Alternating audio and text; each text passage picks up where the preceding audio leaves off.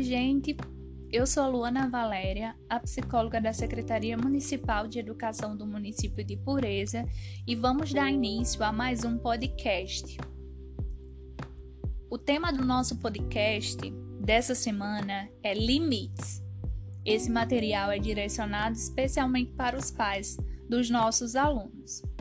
Gente, eu quero falar com vocês referente a esse tema que é tão importante e primordial para a educação dos nossos alunos.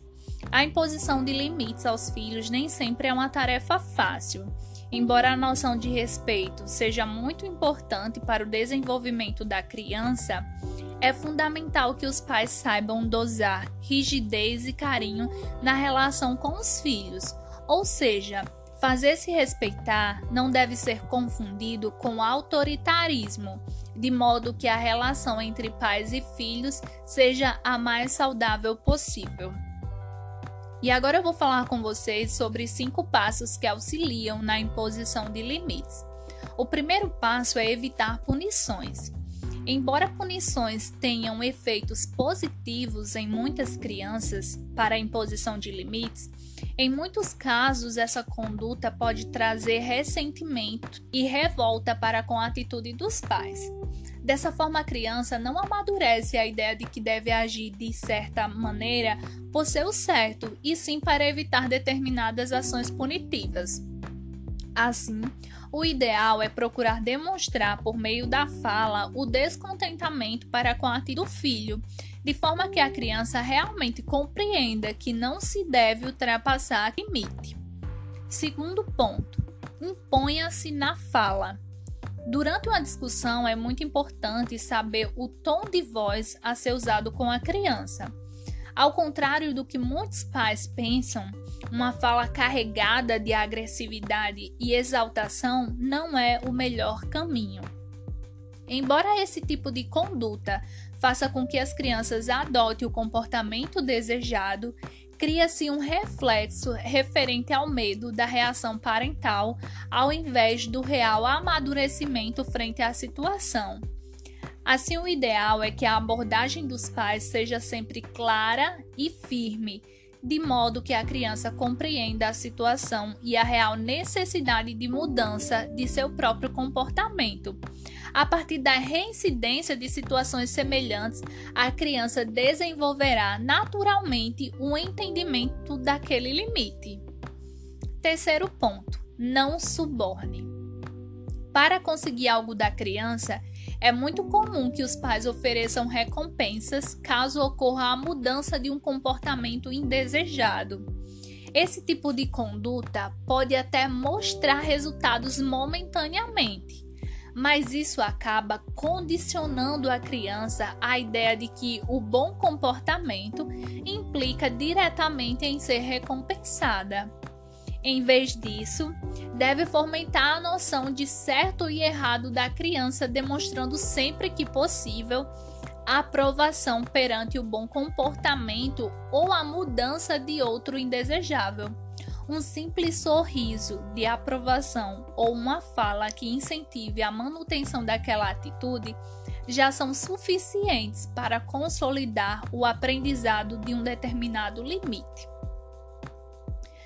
é muito comum ainda referente a esse ponto, né, de não subornar a criança, é muito comum nós vermos os pais irresponsáveis é, repreenderem a criança, né, corrigirem a criança, mas elogiar essa é uma prática que muitos pais ainda não têm e é muito importante e é muito favorável ao desenvolvimento da criança quando ela é elogiada pelos seus pais. Então, vocês pais, sempre que possível, sempre que o filho de vocês acertarem em algo, fizerem algo do agrado de vocês, elogiem, certo? Se você tem dificuldade em expressar esse elogio, um simples sorriso direcionado à criança ela já vai entender como é, um reforço positivo, certo? O quarto ponto: evite ameaças. É, assim como a fala agressiva, a imposição de ameaças à criança pode ser extremamente negativa para o seu desenvolvimento. A presença do medo na criação dos filhos cria traumas e ressentimentos, o que pode prejudicar drasticamente a boa relação entre pais e filhos. Há ainda o fato de que não cumprir uma ameaça, no caso de mau comportamento, pode ser prejudicial para a manutenção da autoridade paternal, o que induz a ideia de que a transgressão de limites não terá consequências reais. Na situação contrária, cumprir a ameaça pode ser desgastante para as duas partes, além de não ser a solução ideal para a mudança do comportamento da criança. Então é algo muito comum também de nós vermos nosso, no nosso cotidiano é os pais ameaçarem constantemente a criança com algo que eles não farão. Certo? Vamos citar um exemplo aqui. Se você não executar a sua tarefa, você não vai ver TV. Se você não finalizar suas tarefas da escola, você não vai assistir TV.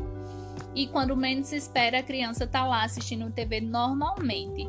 Essa é uma ameaça que ela não foi cumprida e aí a criança, é, no momento que isso se repete, no momento que isso se torna uma constância, a criança ela não acredita mais que ela será punida por ultrapassar os limites. E aí você entende, eu acredito que vocês conseguem entender agora como algo está relacionado como tudo vai se encaixando, né? Como se fosse um quebra-cabeça que as peças elas realmente precisam estar nos seus devidos lugares para que seja finalizado. Então, no processo de, de impor limites na criança, é muito importante isso, gente. Não ameaçar.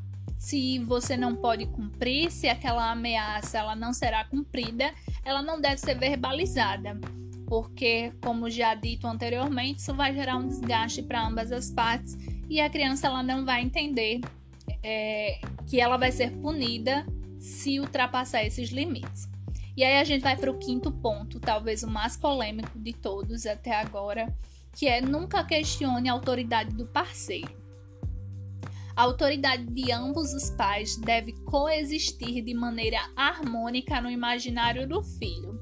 Ou seja, é, os pais eles precisam primeiro entrarem num consenso sobre quais são os limites do seu filho, para depois expor isso para a criança, para não acontecer de a mãe falar algo e o pai falar de forma diferente, ou seja, a mãe falar que não pode e o pai dizer que pode. Gente, isso cria uma confusão na cabeça da criança que ela não vai entender o que de fato ela pode e o que ela não pode fazer. Então, vocês pais estejam em harmonia com relação aos limites estabelecidos para essa criança e só depois vocês expõem a ela, certo? Problemas familiares ou conflito entre falas diferentes podem e vão gerar confusão na criança, principalmente quando há o questionamento ou a, diminu a diminuição da autoridade de um dos pais. Esse tipo de situação é extremamente negativo, uma vez que a criança passa gradativamente a desconsiderar aquela autoridade.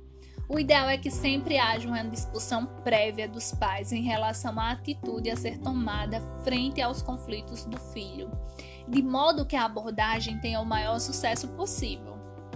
Aquilo que eu já falei no início desse, desse ponto, né?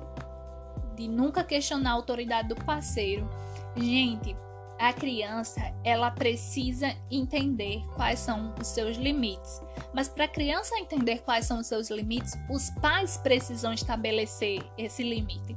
Então, não adianta você querer que a criança é, por si só entenda até onde ela pode ir, o que ela pode e o que ela não pode fazer. Isso precisa ser verbalizado para a criança certo? Isso precisa ser uma constância para que ela de fato entenda o que é certo, o que é errado, o que ela pode e o que ela não pode fazer.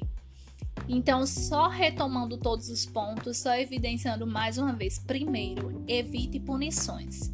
Segundo, imponha-se na fala, seja firme ao falar com o seu filho, não suborne a criança. Não não ameace, evite essas ameaças e nunca questione a autoridade do parceiro. principalmente frente à criança. Se vocês, enquanto pais, discordarem de algo, vocês precisam conversar de forma prévia. Essa discussão ela não pode acontecer na frente da criança para que essa autoridade dos pais ela não fique confusa na cabeça da criança, na memória da criança, né? Que não gere essa confusão, para que ela de fato entenda que ambos os pais impõem os mesmos limites, tá bom? Essa é a nossa contribuição para o podcast dessa semana e espero que vocês, enquanto pais e responsáveis, estabeleçam esses limites para as nossas crianças, porque isso auxilia tanto na aprendizagem como também no desenvolvimento delas. Até mais!